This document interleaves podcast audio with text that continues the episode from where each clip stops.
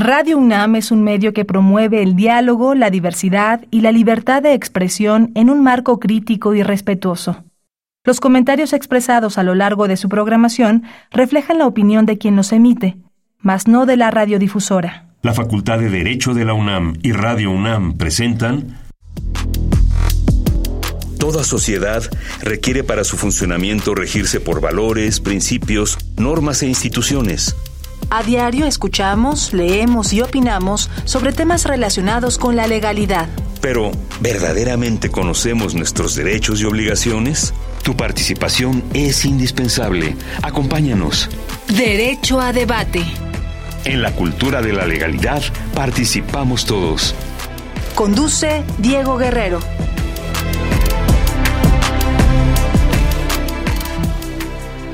Hola, ¿qué tal? Muy buenas tardes, bienvenidas, bienvenidos a Derecho a Debate. En la cultura de la legalidad participamos todas y todos. Mi nombre es Diego Guerrero y como cada martes les agradecemos que nos sintonicen por el 96.1 FM. Estás en Radio UNAM. El día de hoy me acompaña en la conducción Renata Díaz Conti, quien coordina además este proyecto, este programa, y le agradezco que el día de hoy esté en los micrófonos. Renata, bienvenida a Derecho a Debate. Hola Diego, muchas gracias por invitarme. Al contrario, un placer estar aquí y un honor. Renata, ¿de qué vamos a hablar el día de hoy? Platícanos, la miscelánea fiscal, ¿qué es esto? El día de hoy vamos a hablar sobre la miscelánea fiscal que va a salir el próximo año en el 2022. Pues bueno, las contribuciones son una obligación conforme al derecho público establecida en la Constitución Política de los Estados Unidos Mexicanos para imponer una carga unilateral a los particulares para satisfacer el gasto público y su principal característica es que esta contribución es proporcional y equitativa. Por ello, es nuestro deber ciudadano conocer las leyes que regulan nuestras contribuciones y los cambios que se suscitan año con año. En ese sentido, la miscelánea fiscal es una resolución emitida por las autoridades fiscales aprobadas por el Congreso de la Unión, donde se agrupan las reglas dictadas por las autoridades fiscales en materia de impuestos, productos, aprovechamientos, contribuciones de mejoras y derechos federales, con una vigencia anual. En el programa de hoy hablaremos de la miscelánea fiscal aprobada para el 2022, su importancia y la manera en la que nos repercute como ciudadanos. Las voces universitarias.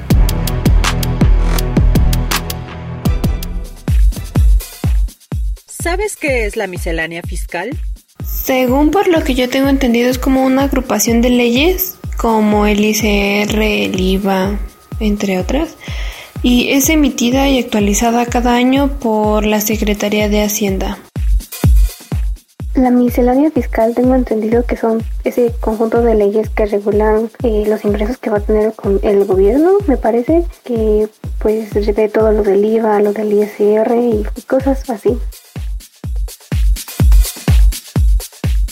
Creo que la miscelánea fiscal es el cambio o los cambios que se aprueban en, las cámaras sobre, sobre diferentes este, ingresos.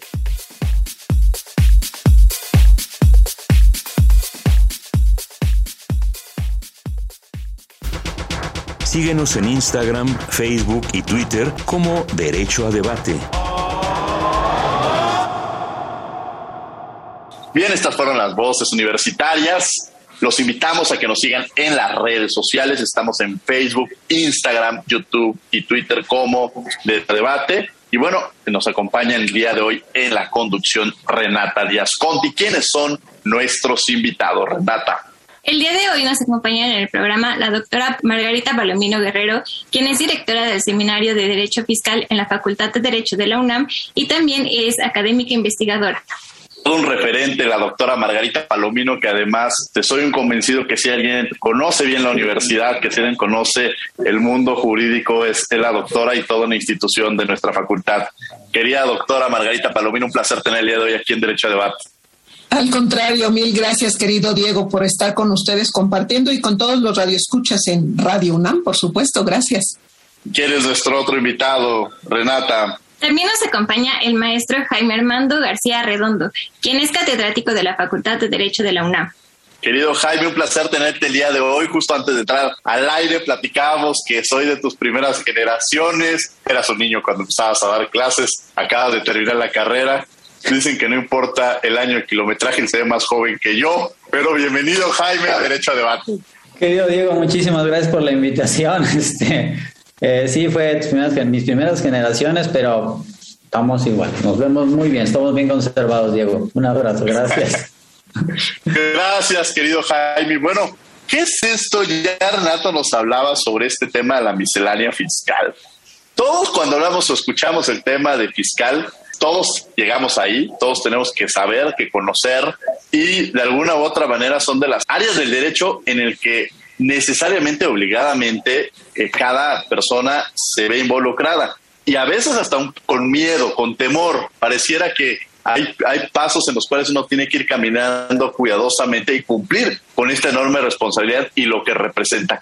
¿Qué es la miscelánea fiscal, doctora Margarita Palomino? Bueno, pues resulta que cada año nuestro Poder Ejecutivo presenta ante la Cámara de Diputados una iniciativa que contempla no solamente la ley de ingresos y el presupuesto de egresos, sino también todo lo que corresponde a las reformas que se van a dar en las disposiciones de carácter tributario. Nosotros a nivel federal tenemos seis impuestos y de esos seis impuestos de derechos, del cobro que se va a hacer de recursos que va a recibir el Estado, se plantean todas las reformas que se requieren para el siguiente ejercicio fiscal. Y a eso se le ha denominado el paquete fiscal o la miscelánea fiscal. El nombre de miscelánea seguramente todos estamos relacionados con la tiendita donde encontramos de todo. Así, el paquete o miscelánea fiscal encontramos de todo en materia tributaria. Eso es la miscelánea fiscal y tiene vigencia de un año. Entonces, cada año vamos a encontrar el paquete económico o miscelánea fiscal que el Ejecutivo presenta a la Cámara de Diputados. Y en este caso, pues ya fue aprobada por la Cámara de Diputados y por el Senado.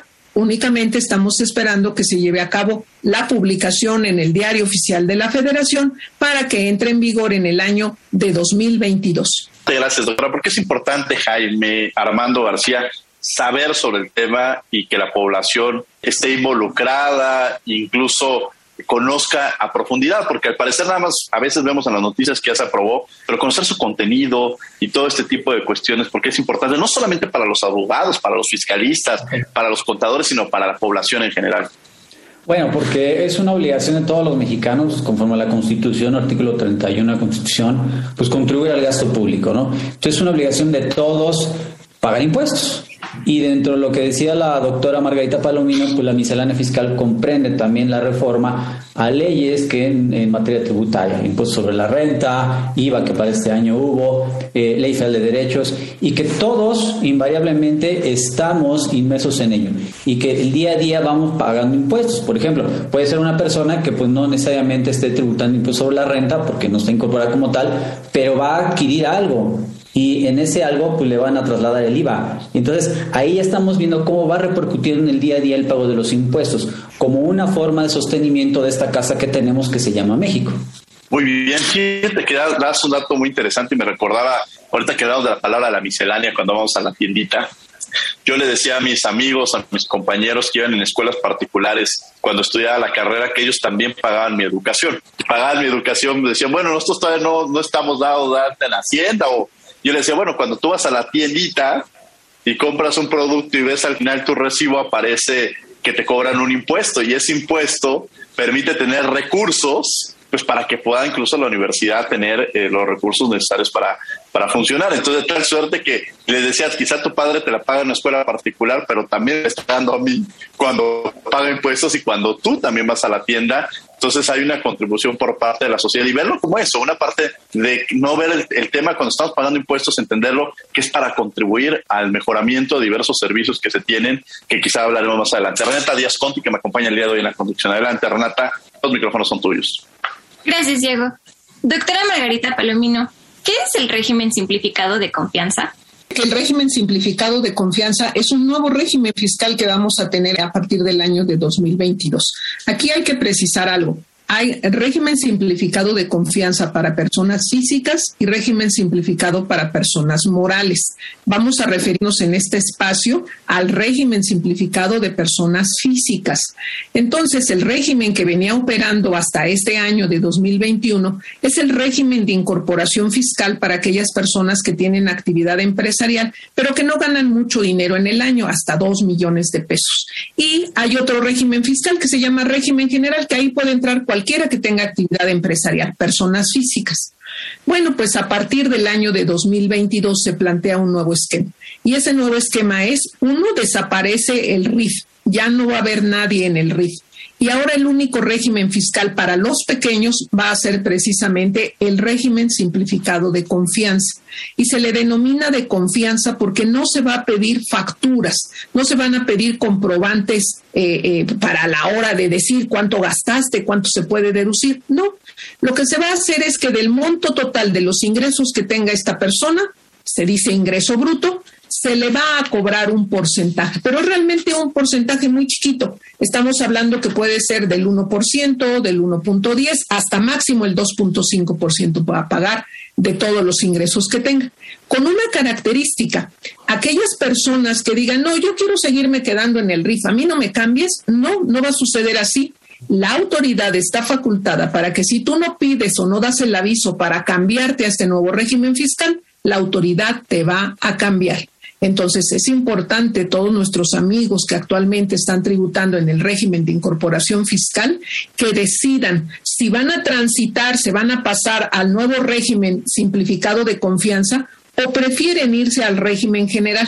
Si se van al régimen general, deberán de llevar eh, su contabilidad, deberán de pagar el impuesto a partir de una tarifa y si deciden quedarse en este nuevo régimen fiscal, lo único que tendrán que hacer es de los ingresos totales que se tengan, el fisco lo va a saber, Hacienda lo va a saber, porque vamos a tener que dar comprobante fiscal digital por todas las operaciones que se realicen. Cuando vengan y compren a nuestra tienda, cuando nosotros compremos algo, vamos a pedir el comprobante.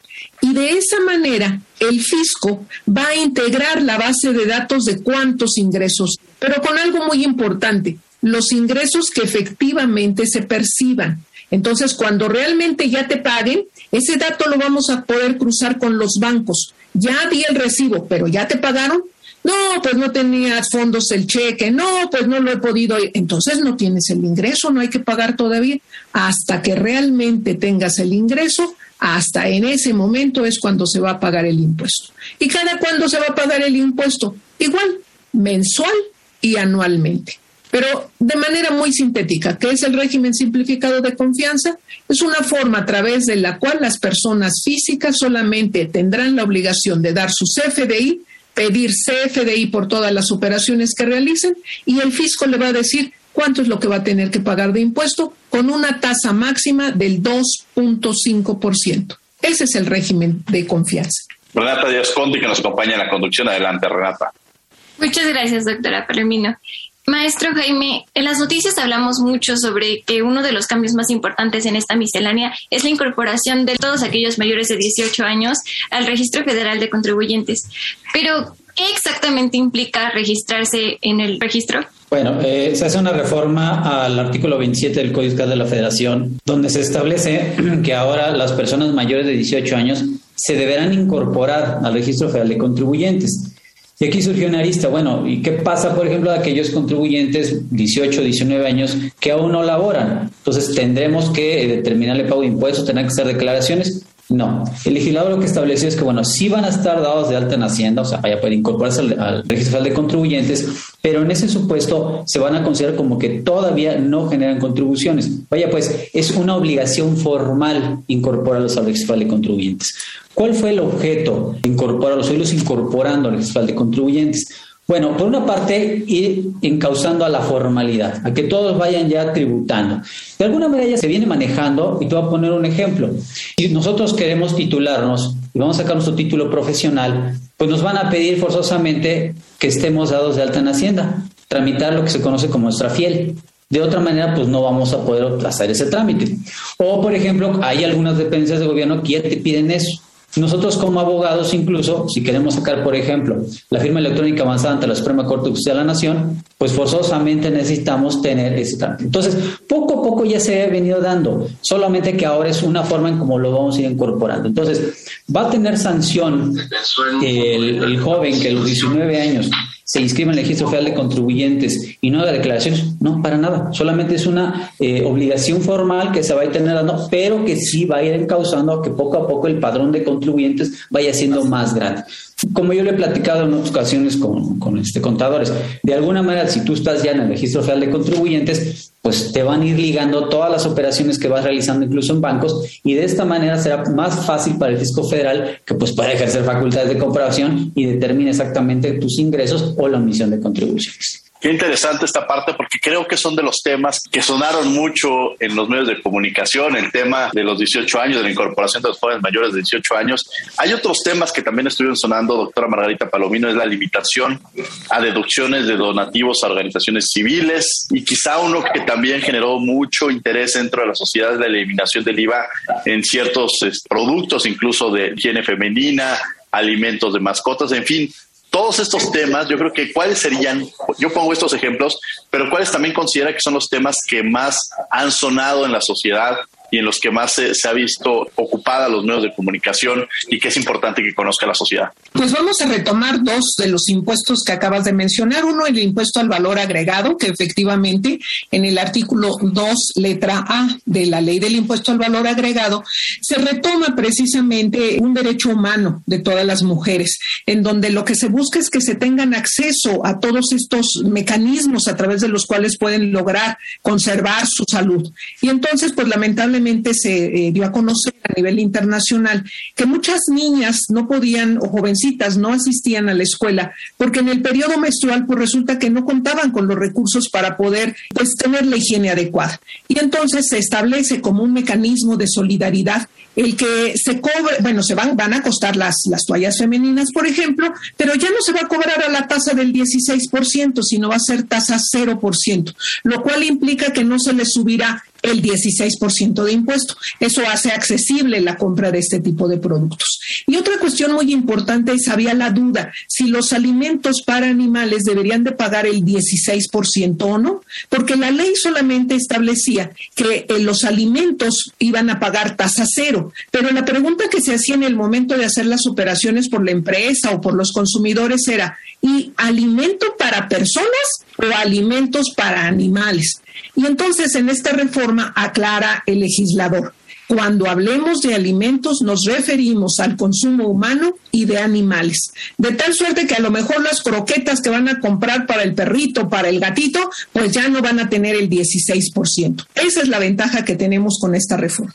Por otra parte, también hay una reforma a la ley del impuesto sobre la renta, en donde se contempla que eh, cada año que presentamos nuestra declaración, vamos a poder hacer lo que se le denomina deducciones personales. Estas deducciones personales es únicamente cada año y no importa en qué régimen fiscal estés, como persona física puedes presentar estas deducciones. Y ya antes se establecía, todavía hasta el año de 2021, se establece que los gastos que te van a deducir como personales pueden ser, entre otros, pues lo que aportas al sistema de ahorro para el retiro, lo que gastas, pues seguro de gastos médicos, fondo del sistema de ahorro para el retiro. Y también se contempla que vamos a poder dar donativos pero el detalle que se presenta, primero es, siempre se ha establecido así, que solamente podemos deducir 7% de lo que nosotros tenemos como ingreso, pero la modificación está en que dentro de lo que tú vas a poder deducir, dice que únicamente va a ser una determinada cantidad en UMAS, que estamos hablando aproximadamente de 169 mil pesos, que es lo que se va a poder deducir, o el 15% del total de tus ingresos, el que sea más pequeño. Y entonces en relación a esto que se puede deducir, nos dicen, ah, en ese monto de 169 mil pesos, te avisamos, dice el legislador, que está contemplado también los donativos.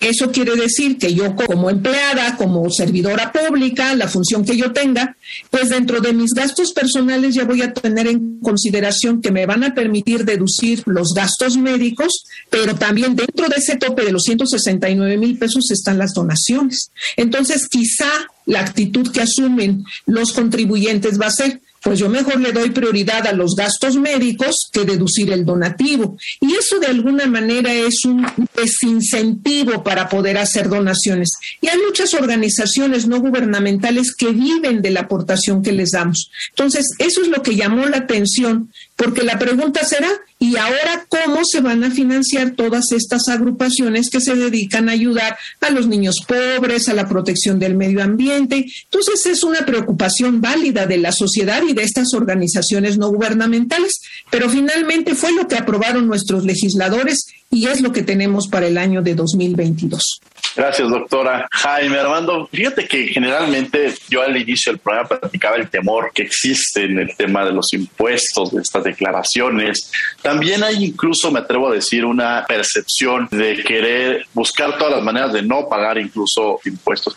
¿Por qué vendría esta situación? Y quizá yo, yo platicándolo en otros espacios, pues de pronto cuando uno ve que sus impuestos sales a la calle y de pronto dices, bueno, pues hay países que incluso me atrevo a decir que pagan más impuestos, ustedes me dirán si estoy en lo correcto, que pagan mayor cantidad de impuestos, pero que dicen, bueno, pues voy a un hospital y hay medicamentos, están los mejores servicios, salgo a la calle, como lo mencionaba, todas las banquetas están en las mejores condiciones, hay una educación de calidad, es decir, pues prácticamente lo que me resta de, mi sueldo sería para un tema recreativo, porque todo lo demás ya está cubierto con lo que pago los impuestos. Esta cara, esta es una mentalidad o una situación que se vive dentro de la sociedad. ¿Qué le dirías a aquellos que te aviento esta pregunta? Cuando hay esta percepción y por qué es importante tener esta contribución social, porque creo que, que, este mensaje, el programa también tiene que funcionar para eso. Generalmente siempre nos enfocamos a ver lo malo, lo malo, pero ¿por qué es importante contribuir en el tema y la responsabilidad enorme de pagar impuestos? Y pones el dedo en la llaga del problema tributario en México el por qué, dices tú, ¿por qué no quieren pagar impuestos? ¿no? Incluso cuando me preguntaron ahorita la reforma para que los muchachos incorporen a este, el registro de contribuyentes y todos brincaron, ¿no? Pues que no, o sea, ya nos van a controlar, vamos a tener que pagar impuestos y con miedo, no terror. Pero si en realidad yo lo atribuyo a tres factores. El primero, falta de cultura tributaria, que en realidad no, no, no tenemos esa apertura para enseñar en qué consiste. El SAT no te va a comer, es parte de la vida, es parte de nosotros, parte de nuestra cultura y gracias a eso funciona el Estado, funciona, funciona la universidad, funciona este, las calles, la policía, todo el día a día de nuestra casa que es México, pues funciona por eso. Eh, entonces, ahí, primero tenemos este, falta de cultura tributaria. Segundo, pues también parte, también falta de cultura de legalidad al respecto porque una persona que comienza a trabajar, pues prefiere mejor ponerse de informal que ver que pueda tributar, ¿no? Entonces, pues, pues mejor, más fácil, me ahorro los impuestos, ahí me quedo y me la voy llevando, ¿no? Y también tiene mucho que ver que a veces creo que ha fallado el esquema de ser fáciles eh, los esquemas de pago de contribuciones, que quizás esta reforma lo está buscando y creo que el gobierno a través de la jefa del SAT lo dijo, bueno, es que crear a los nuevos regímenes que la doctora Palomino acaba de exponer, pues precisamente buscan eso, hacer simplicidad, hacerlo más rápido. Porque el impuesto sobre la renta, por ejemplo, uno de los grandes problemas era la subjetividad de la deducción. ¿Por qué? Porque pues, bueno, vas a poder deducir aquellos gastos que sean estrictamente indispensables para el contribuyente. Sí, pero cada contribuyente tiene pues actividades diferentes. No será lo mismo que yo puedo decir como abogado a que, puedo decir como ingeniero. Entonces empieza un esquema ahí de subjetividades. Por otra parte, nos encontramos con el esquema de que nos vamos a dar de alta en Hacienda. Híjoles, qué difícil, qué complicado, hacer filas eh, sacar una cita en el SAT, ¿no? Entonces, todo eso va permeando la voluntad del contribuyente y dice, pues mira, mejor con que yo me haga un dinero, no tributa y me la voy llevando. Afortunadamente con este esquema, el nuevo régimen que se está creando, al parecer lo viene a solucionar un poco. Ya no hay deducciones, es rápido para la persona física, tasas muy bajas, muy atractivas. Se dice incluso que es un régimen que no va a necesitar contador, lo dudo, es muy difícil que pase eso, porque para ICR, pues está bien, bien tiene sus ingresos, aplicas tasa, listo pero para IVA es diferente. No hubo reforma para IVA y ahí tenemos acreditamientos y ahí tenemos que tener tanto el recibo de lo que vamos nosotros al ingreso como nuestros gastos para hacer el acreditamiento. Entonces, hay cosas en las que sí necesitas forzosamente el esquema del contado y la declaración como tal. Entonces, eh, regresando un poco a tu pregunta, yo creo que ese es el problema y que poco a poco, en la medida que nosotros incluso a los estudiantes les vayamos metiendo la idea de que esto es normal, que el fisco federal es parte de la vida y es necesario, pues es como vamos a ir cambiando las cosas y decirles, ¿sabes qué? No te va a comer el SAT, tranquilo. O sea, es parte de ella, es necesario el SAT, porque gracias a eso, pues también, ¿qué crees? El Estado te va a pagar una carrera universitaria con la cual puedas tener esa aspirar capilaridad social que todos desean. Entonces, yo creo que esos son los problemas que tenemos.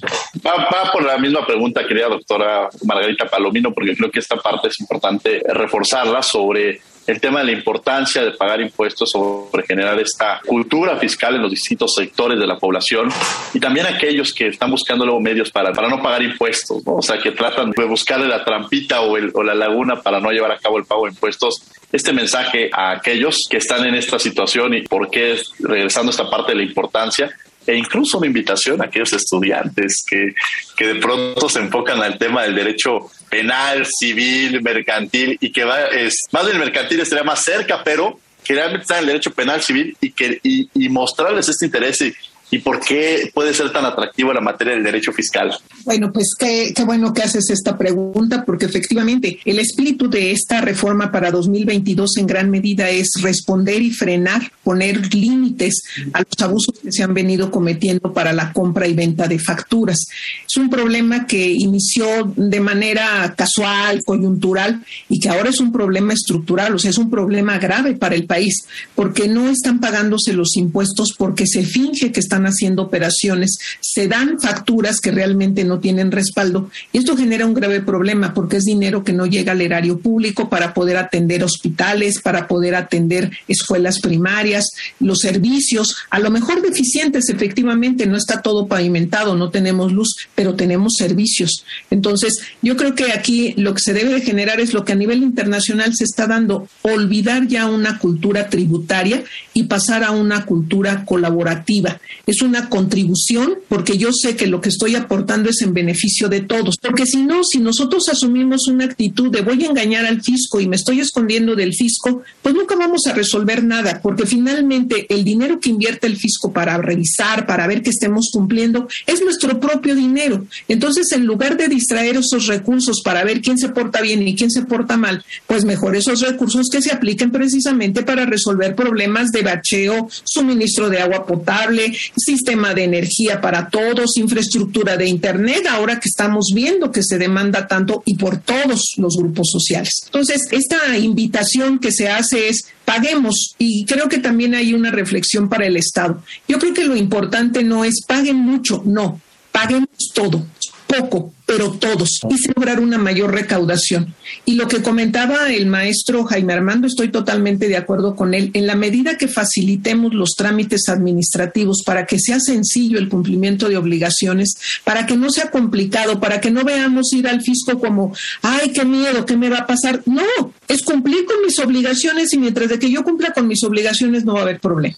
Y regresando a la pregunta inicial, si está vinculada o no, está vinculada con la materia penal, el derecho fiscal. Pero también con el derecho civil. ¿Qué tipos de contratos se generan? ¿Cuál es la obligación? Y en materia penal, aquellas personas que no cumplan con su obligación, pues se encuadran en la comisión de un delito, en el delito de defraudación o de venta y compra de facturas, inclusive de lavado de dinero. Recientemente nuestro tribunal, la Suprema Corte, resolvió en torno a si puede operar la prisión preventiva oficiosa contra aquella persona que defraudó al fisco y que afortunadamente nuestros tribunales, la Suprema Corte dijo es inconstitucional. La prisión preventiva oficiosa es una medida extrema. Solamente en aquellos casos en donde no entienden, donde es muy grave lo que están haciendo, hay que aplicarlo. Pero en este caso, lo que va a suceder es que dijo la Corte, pero si ya tienen un mecanismo que es la prisión justificada, dame las razones por qué lo tengo que detener y lo hago, pero no establezcas que bajo cualquier supuesto se les va a privar de la libertad porque el riesgo que corres es que se violenten derechos humanos. Entonces eso no lo podemos permitir. Yo estoy muy orgullosa de nuestros tribunales, de la Suprema Corte, que asumió una postura muy clara y concreta y dijo, no, primero está la protección de los derechos humanos de los gobernados. Y qué bueno, qué bueno que sea así. Vamos avanzando y se identifica precisamente la importancia de la división de poderes en nuestro Tan importante esta división de poderes y el papel que desempeña cada uno de los poderes, el Ejecutivo, el Legislativo y Judicial, en sus respectivas funciones. Gracias, doctora Margarita Palomino, Renata Díaz Conti, que me acompaña el día de hoy en la conducción. Estás en Radio UNAM 96.1 FM. Esto es Derecho a Debate. Maestro Jaime, como una persona joven, siento que tengo que defendernos. El miedo que le tenemos al SAT no es un miedo irracional. Siento que es un miedo que nos han ido fomentando y ha ido creciendo. Y bueno, somos la generación Z. Hacemos memes al respecto. Pero la pregunta que le quiero hacer es justamente para ayudar a todos aquellos jóvenes que se encuentran en la misma situación que yo. ¿Cómo nos inscribimos al registro? ¿Quién nos puede asesorar? Yo sé que dependiendo la carrera y dependiendo lo que hagamos en la vida serán distintos regímenes, pero ¿cómo saber hacia dónde dirigirnos? ¿Cuál es el camino? Bueno, ese miedo que tú dices y que todos lo tuvimos, porque incluso yo cuando salí la carrera lo tuve, en la medida que entras a laborar y te dicen que crees, tu recibo de honorarios y se te sale el corazón porque dices, híjole, tengo que tener un problemón, ¿no? Y luego en esa época pues eran, no eran digitales como ahora, era tu blog ahí que te imprimía un, impresor autorizado y llena, ni idea, ¿no? Y además eso le sumas que pues frases o denominaciones del SAT como Lolita, que ya viene Lolita, ¿eh? Y te va a tronar y, igual, y Lolita SAT igual a muerte. Así te lo han pintado culturalmente, ¿no? Entonces, pues sí, es, es, es justificado el miedo que se tiene. ¿Cómo, acercarse al SAT? Mira, ya afortunadamente ahora empieza a haber como que mecanismos para tratar de incentivar esa cultura. Son, la verdad que son limitados. Yo lo veo así. O sea, no llegamos todavía a lo que necesitamos como, como cultura de legalidad. Lo que hace un joven es inmediatamente acercarse primero a la página del SAT. Yo a mis alumnos les digo, en mis cursos, tarea forzada, requisitos para hacer alta en el SAT. De ahí mismo te va a decir cuáles son los requisitos. Yo creo que ahí no vas a tener el problema, porque te va a decir qué vas a necesitar. El problema ya es acercarse al SAT. Y acercarse al SAT primero es que tener una cita, lo cual ahorita es más fácil obtener un tesobono, obtener un CETE, o una acción, ganártela, de veras, lo que estoy diciendo muchos compañeros que me lo dicen, oye, ¿sabes qué pasa con esta en SAT? 15 días. Y luego que tengas la cita en el SAT, pasar todo el tiempo para que te den de alta, ¿no? Que es básicamente tomar tus datos, el IRIS, todo eso. El trámite no es difícil, porque no lo es. Es solamente el tiempo que te va a hacer Mario ahorita con la cita. Yo que les diría a los jóvenes que nos están escuchando, el SAT es algo necesario que lo vas a tener que hacer si aspiras a tener una economía formal. Y como alguien me lo dijo un mentor, mi José Narro, este, José Francisco Narro García, que fue mi mentor en materia de comercio exterior, cuando yo tuve esa experiencia dije, ¿qué voy a hacer en el SAT? Y me dijo, si tú aspiras a ser un profesionista serio, te tienes que dar de alta en el SAT, porque no hay de otra. Si aspiras a estar en la economía subterránea, pues quédate ahí solamente que todo el mundo te van a empezar a relegar. Porque si tú quieres, por ejemplo, un médico que quiere trabajar en el Hospital Los Ángeles, por poner un ejemplo, una institución privada, forzosamente se lo van a pedir. Si es un arquitecto, una constructora grande, le va a pedir forzosamente que tenga que tributar. Y así todos nos vamos metiendo en la cadena y es como nos van llevando a este esquema, pero que es necesario. Es algo de lo cual no nos vamos a poder librar como profesionistas, como personas universitarias. Es a lo que aspiramos llegar. Adelante, Renata Díaz Conti. Muchas gracias, maestro. Doctora Margarita, siento que, como mencionaba el maestro Jaime y usted también, tenemos un problema cultural respecto a los tributos y al SAT y a todo lo que está detrás. Misma pregunta, ¿usted a los jóvenes ¿qué les diría? ¿Cómo nos podemos acercar? ¿Qué nos hace falta para llegar ahí, para llegar a la cultura tributaria? Ok, bueno, pues yo creo que lo primero que tenemos que establecer es que cuando nosotros eh, vamos, espero me valga el ejemplo, cuando nosotros queremos participar en este escenario que es el del pago de los impuestos y obtener ingresos, lo primero que tenemos que hacer es saber las reglas del juego. Si no sabemos las reglas del juego, nos pueden tomar el pelo, cualquier persona. Entonces, ¿qué es lo que hay que hacer? Conocer cuáles son nuestras obligaciones. Y una de las principales obligaciones es date de alta en el Registro Federal de Contribuyentes, porque con eso naces a la vida jurídica para efectos fiscales. Una vez que ya estoy dada de alta, saber cuáles son mis obligaciones y cuáles son mis derechos. Y tengo muchos derechos. Una vez que yo empiezo a trabajar y que me piden recibo de honorarios, también tengo derecho a deducciones, a pagar, por ejemplo, pues los gastos de la gasolina, si es que se utiliza vehículo, los gastos cuando me mandan a checar el asunto a Toluca, los viáticos, y toda esta serie de gastos, pues tengo derecho a hacerlo, inclusive lo que necesito comprar, mi computadora para poder llevar a cabo mis trámites, mi celular, el gasto que realizo para estar checando con los clientes lo que está sucediendo. Entonces, algo básico es conocer esas reglas del juego. Y después yo coincido, no tenerle miedo, sino simple y sencillamente partir del supuesto que si yo cumplo con mis obligaciones, no va a pasar absolutamente nada y voy a tener una vida tranquila. Y por otra parte, también señalarlo, es muy importante, que cuando nosotros decimos queremos evitar el pago de impuestos, vamos a ver de qué manera nos salimos del supuesto normativo, estamos apostándole no solamente a perder nuestra tranquilidad, que es fundamental, sino estamos apostando a poner en riesgo nuestro patrimonio, la inversión que hemos hecho a lo mejor a lo largo de muchos años. Porque en el momento en que el fisco identifique que hay irregularidades, en ese momento nos va a decir y el cobro que se te va a generar es lo que me debes más los recargos, más las multas e incluso puede haber el riesgo de la, de la privación de la libertad porque comete el delito de defraudación. Entonces yo creo que lo básico es conocer las reglas del juego, acercarnos para saber qué cosa es lo que tengo que hacer. Y además algo muy importante, nosotros en México contamos con una institución que se llama PRODECON, Procuraduría de la Defensa del Contribuyente, y esta institución es la que nos puede ayudar para asesorarnos. Y no necesariamente tenemos que presentarnos en sus oficinas, puede ser a través del chat tú me decías, bueno, nosotros los jóvenes, bueno, ustedes casi casi nacieron con el chip integrado de manejar todo lo que son redes sociales y la computadora. Bueno, por chat se puede preguntar, se puede uno asesorar de manera gratuita. Y por otra parte, en el caso del Servicio de Administración Tributaria, efectivamente, uno de los problemas graves que tiene en este momento es la saturación que se generó por lo de la pandemia y por recorte de personal. Y entonces tardan mucho las citas. Ahí es responsabilidad de la autoridad ver qué mecanismos a través de las nuevas tecnologías hay que incorporar para que se agilice el número de citas que están otorgando y que sea fácil, porque a lo mejor los jóvenes están emocionados y quiero darme de alta, pero cuando le dicen, pues espere usted 20 días, un mes, pues ya ese ánimo se va a venir bajo y entonces nosotros en lugar de estar fomentando que se den de alta, los estamos desincentivando. Entonces, conclusión, necesita para pasar de una cultura tributaria a una cultura contributiva, hacer lo que nos toca a la autoridad, cumplir con sus obligaciones en forma y tiempo y a nosotros los gobernados acercarnos para saber qué derechos tenemos, qué podemos exigir y que siempre apegado a lo que diga la norma no tenemos ningún problema. Quizá a lo mejor la autoridad actúe en alguna ocasión de manera arbitraria, pero si nosotros conocemos las reglas del juego, le podemos señalar, no autoridad, las cosas no son así. La regla del juego en la norma establece tal situación. ¿Y qué mejor que sea una sociedad que hace valer la cultura de la defensa, no pelear por pelear, no, hacer valer los derechos. Y en esa misma medida, la autoridad tiene que comportarse a ese nivel y decir, cuidado, porque estos gobernados sí se preocupan y establecen medios de defensa cuando nosotros no cumplimos la norma. Muchas gracias, doctora Margarita. Maestro Jaime, uno de los temas también muy sonados en esta miscelánea fiscal es el aumento a los precios de los museos.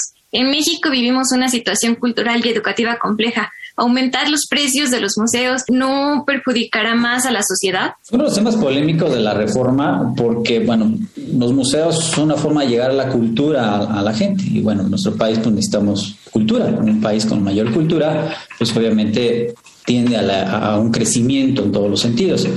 El problema es que se presenta una reforma a la Ley Federal de Derechos en el artículo 288 y se suben las tarifas, pero además se escalonan. Se hace una especie como de catálogo de eh, zonas arqueológicas y de museos, en donde las tarifas pasan de los 48 pesos que pues, actualmente tenemos y eh, suben de 65 a 85 pesos. Entonces, pensemos que pues, una familia de cinco personas, no pensemos en estudiantes porque sí exime a, los, a los estudiantes, a los menores de 13 años, pero personas que no, no son ni maestros, no son ni estudiantes y que, bueno, van a un, a un museo que está en la categoría número uno, que es la más alta de 85 pesos, son cinco personas, pues entre estás metiendo 600 pesos, 500 pesos en eso. Entonces, se empieza a hacer como gravoso. Entonces, ¿dónde estás acercando la cultura a eh, la población que y ahorita lo, necesitamos urgentemente. Eh, en la medida que ojalá ya lo de la pandemia nos permite irnos reactivando, ir haciendo la vida normal y acercarnos a esos centros, pues nos vamos a encontrar con que ahora cuestan 85 pues, pesos una entrada a un museo. Entonces, ¿qué hace la gente?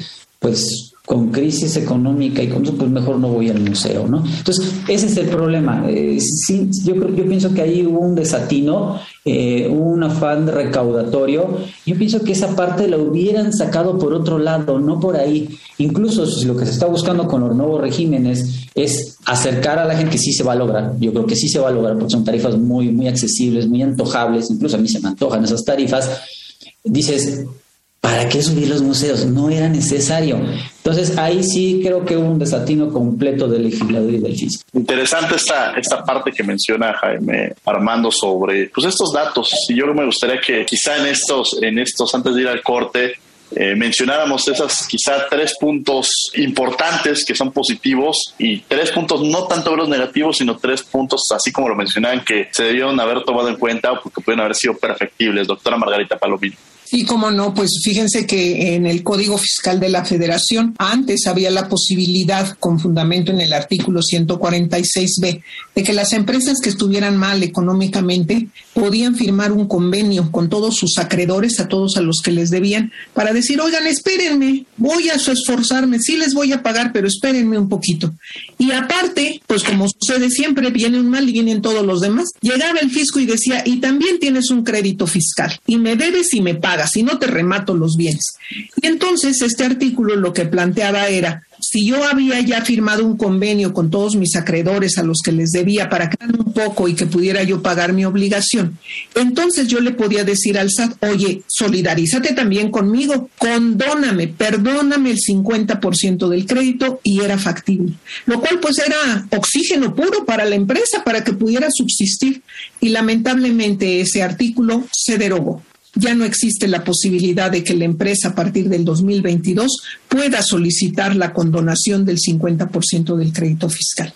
A mí me parece también que otra cuestión importante es el que cuando nosotros no pagamos los impuestos, se establece la posibilidad por parte del SAT en que me dé un tiempo para ver si yo voy a demandar, si voy a pagar, a ver qué voy a hacer. Me garantiza, me protege lo que se le denomina garantía de audiencia saber qué cosa es lo que se va a hacer. Y me da 30 días en promedio para que yo decida si voy a impugnar o voy a pagar.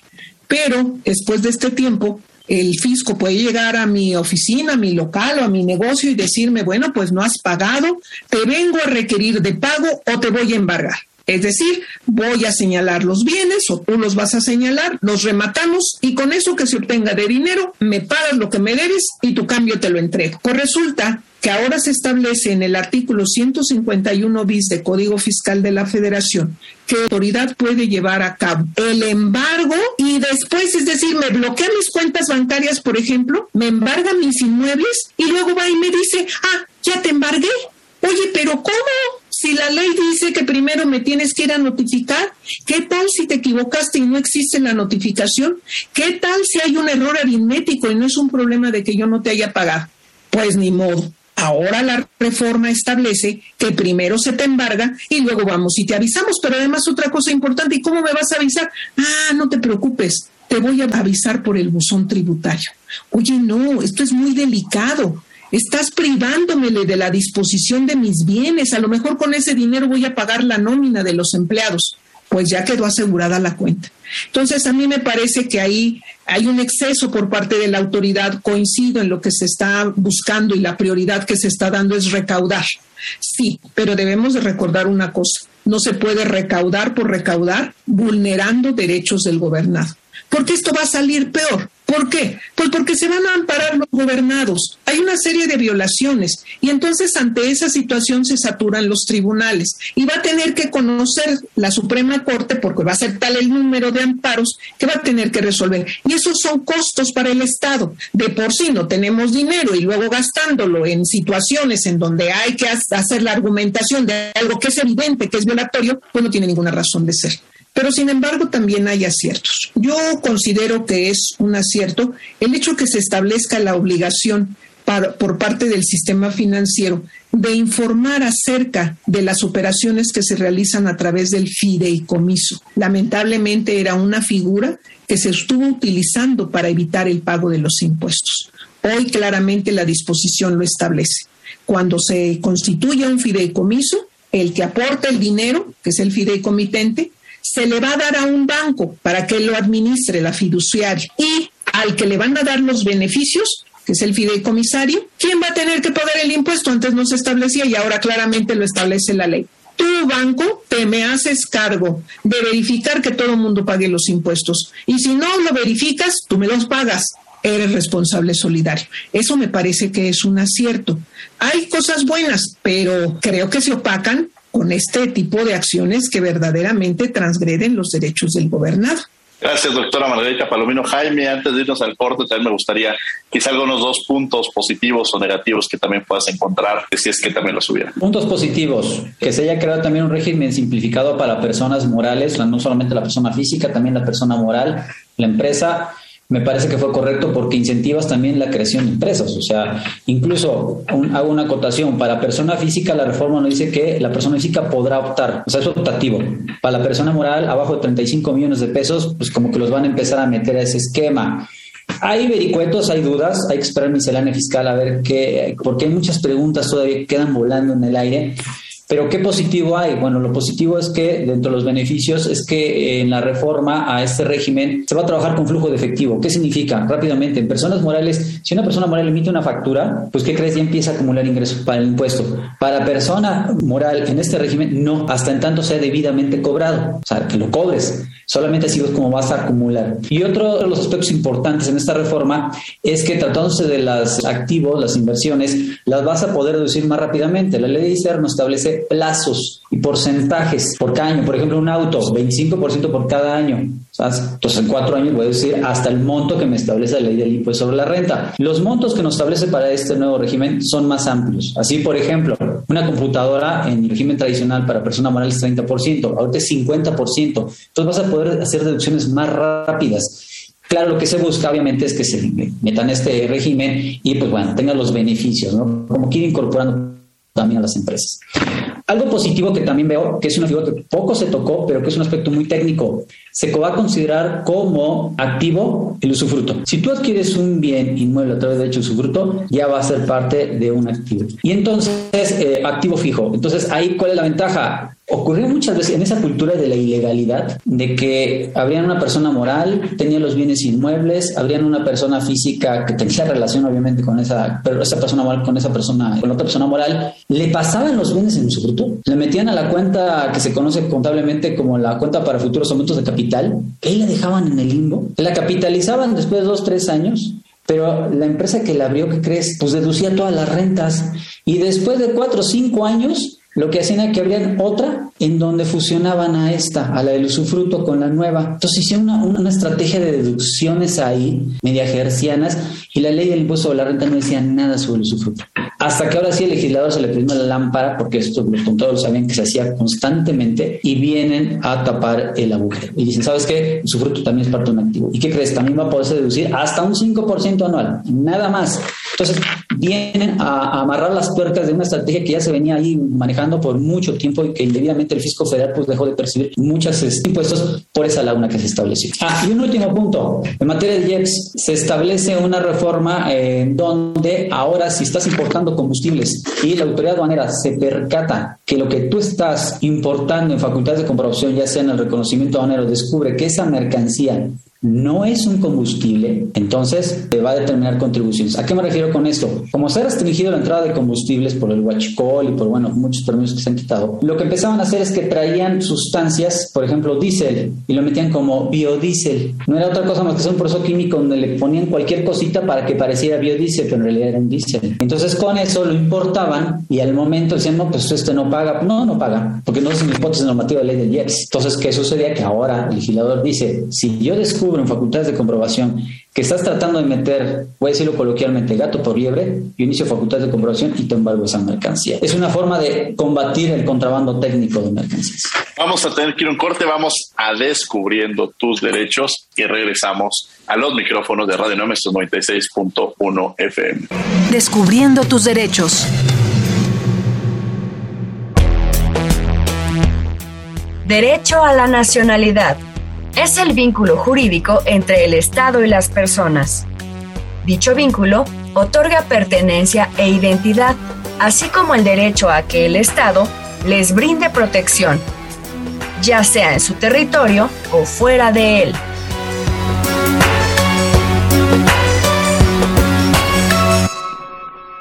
Escuchas Derecho a Debate.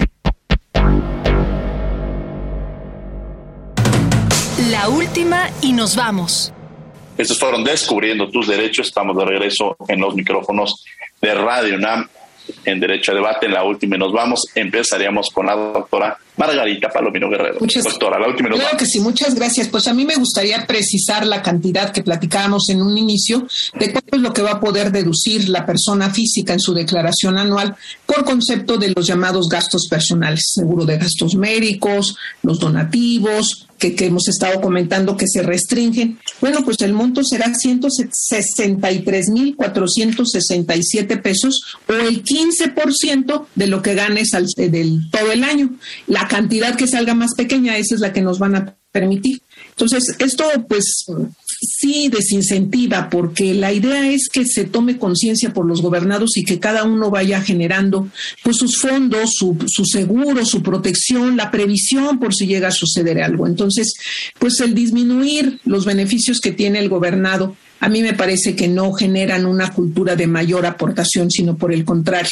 Y eh, por otra parte, eh, los mecanismos que se han implementado en, el Código Fiscal de la Federación, yo diría que podemos sintetizarlo en un mayor control, en una mayor persecución. Y esta no debe de ser la dinámica. La dinámica debe de ser conciencia del gobernado de los beneficios que obtienes si tú tributas y, y tributas oportunamente.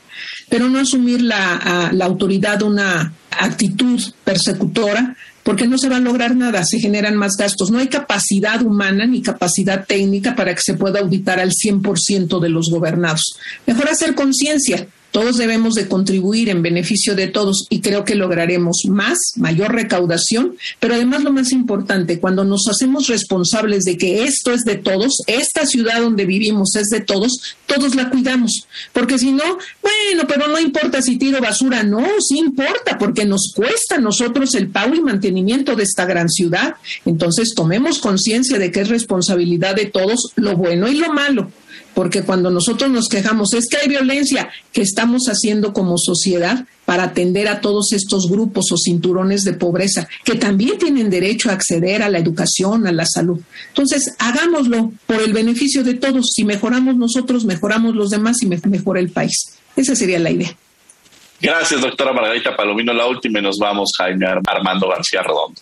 Pues bueno, eh, ¿qué rescato? Nada más un poco en relación a lo que decía la doctora.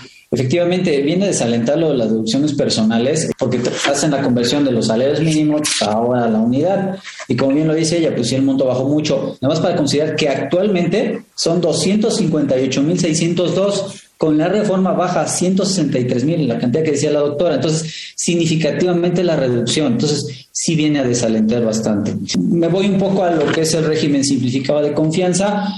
¿Qué se busca con esto? Bueno, por una parte, pues sí, efectivamente recaudar.